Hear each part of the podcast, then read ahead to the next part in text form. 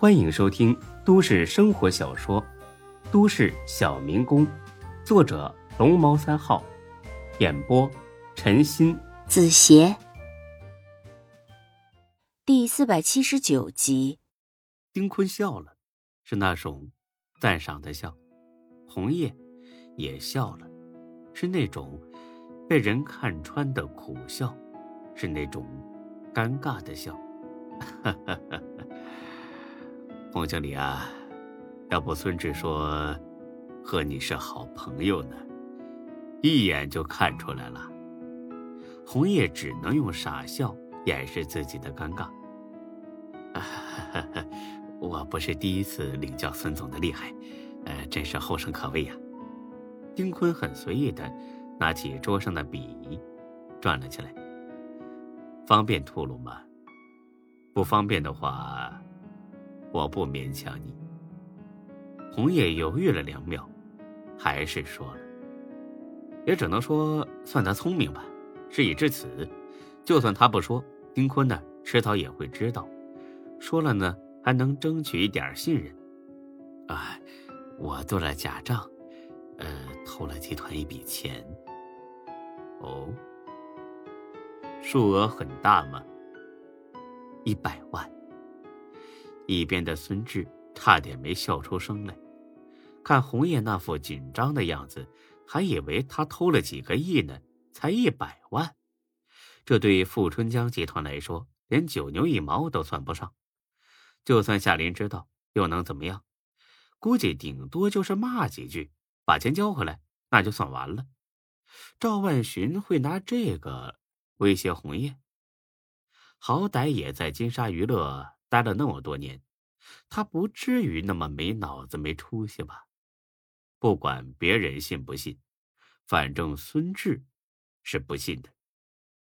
丁坤和孙志反应差不多，都是很不理解的笑了。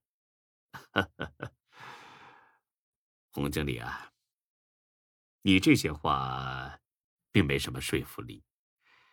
虽然我跟你们夏董。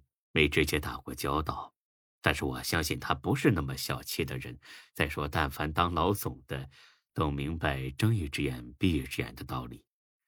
只要不是很过分，没人会追着不放的。否则，他也不会坐上今天这个位置。孙志心里边偷笑了起来，他又想起年前要回老家的时候。大飞哥一个劲儿的往他车里塞各种名贵的礼品时说的那句话：“哎呀，你放心吧，这点东西算啥呀？丁哥不会知道，就算知道，他也不会跟咱们计较啊。你以为他跟你一样小气啊？哎，赶紧搬吧，装满为止。”看来大飞哥说的很对，丁坤的确是这么想的。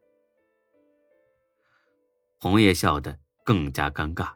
哎，不是现在，是以前啊，是集团刚起步的时候，呃，那个时候一百万是个不小的数目了，呃，就因为我做的这笔假账，公司的资金链都断了，差点破产清算。他越说声音越小，看得出，这红叶心里边啊还是很内疚的。你拿这笔钱去干什么了？红叶没意识到这是一个决定他生死的问题。如果是去赌了、挥霍了，他今天肯定不会离开这个办公室，因为丁坤深知白手起家的不容易，他不会轻易饶恕这种吃里扒外的叛徒。我治病了，我老婆得了白血病，而且查出来的时候。她还已经怀孕了，我要救她。丁坤轻轻的点了点头。哦，那他现在康复了吗？啊，康复了。孩子呢？孩子也平安的生下来了，真好啊！谢谢丁总。这是十几年前的事了吧？呃，十三年前吧。那个时候治疗白血病花不了这么多钱的，三万足够了。你从公司的账上划走这么多钱，就没考虑过公司的生死吗？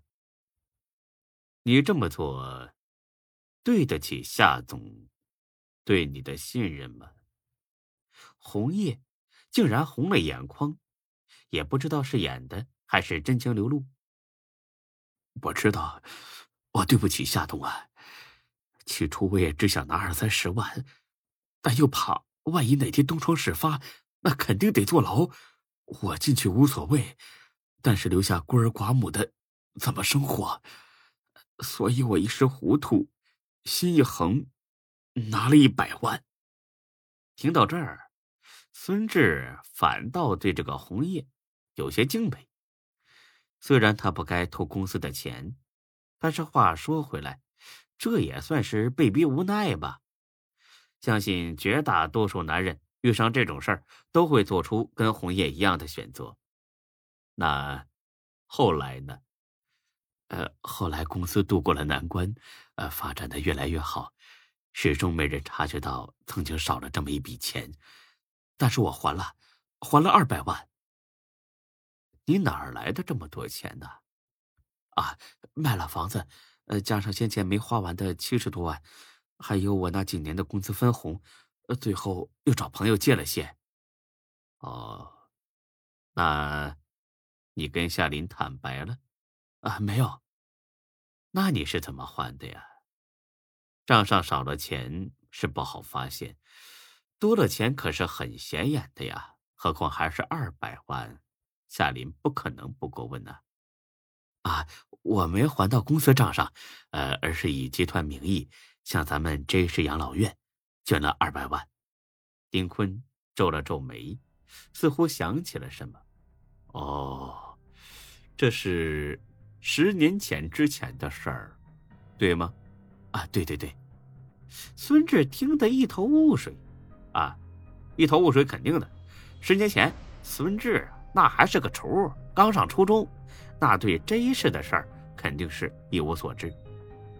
孙志啊，你听不懂了吧？我给你解释一下啊。十年之前，这一世养老院因为线路老旧失火，烧成一片废墟，万幸的是没出人命。后来富春江集团捐款二百万重建养老院，这在当时可是一个爆炸性的新闻呐。二百万呐！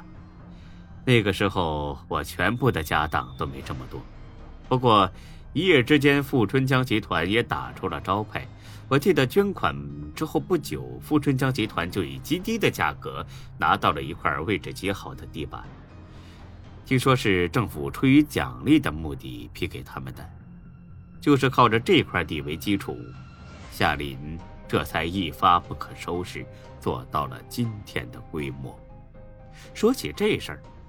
呃，红叶的脸上好看许多。哎，对对对，那一块地我们就赚了小两千万。呃，那个时候整个富春江集团才一百多个员工，年底时候夏董给每个人发了两万块的红包，两万呐！很多人一年工资都没这么多。这件事儿，丁坤也听说过，但他当时以为是炒作，可是没想到却是真的。能把吃到嘴的肥肉拿出来分给普通的员工吃，这夏林还真是不简单。丁坤很是赞赏的看了眼孙志：“孙志啊，我听大飞说，你去年过年也给员工每人发了一万的红包，是吧？看来你小子啊也有当老总的潜质。”孙志那叫一个哭笑不得。夏林发红包，人家是有那个实力；他孙志发，那纯粹就是打肿脸充胖子。前天呢，才哥刚跟他说啊，免费赠送活动结束之后，新店生意又黄了。算了一下账，另外两个店赚的钱刚好抵上夏至店的亏损。但是这个天气越来越热了，这很快就到了火锅店的淡季，那到时候肯定是要赔死了。孙志正在为这个苦恼呢。哎呀，丁哥，你就别拿我开玩笑了，我都快赔死了。哈哈哈，别哭穷啊，我又不找你借钱。洪经理啊，照这么说来，赵万寻是打算拿着一百万的事儿来威胁你了？啊，是是是。那你为什么不跟夏董坦白呢？你是犯过错，但是从某种意义上来说，你对集团也是有大功的呀。当初如果不是你捐出两百万，或许也不会有今天的富春江。哎，丁总不能这么算的，呃，终究是我有错在先嘛。你很怕夏林知道这一百万的事儿？啊，是是是，不是怕丢掉工作，是怕失去他的信任，是吗？啊，是的，夏董对我恩重如山，我，哎我我希望他永远不要知道这件事。哦，你走吧。红叶简直怀疑自己的耳朵出了问题。丁总，我什么都不用说了，忘掉今天的这一切，这件事到此为止了，就当是从来没发生过。那赵爱寻，他已经死了。所以这些事儿不会再有人知道了，放心吧。只要你自己不惹事，没人会打乱你现在的生活。红叶终于哭了起来，还冲着丁坤鞠了一躬：“丁总，谢谢你，我不会忘了你的。”行，好，再见。孙志，帮我送一下洪经理。出了办公室的门。红叶攥住了孙志的手，一个劲儿道谢：“谢谢你，孙总，谢谢。”孙志真不明白他谢自己什么呀？啊，洪经理，以后你可不要犯这种糊涂了。丁的宽容也是有限的。哎哎，我我明白，我记住了。啊，那行。哎，洪经理，你走吧。哎，好好好，哎，谢谢啊，再见。本集播讲完毕，谢谢您的收听，欢迎关注主播更多作品。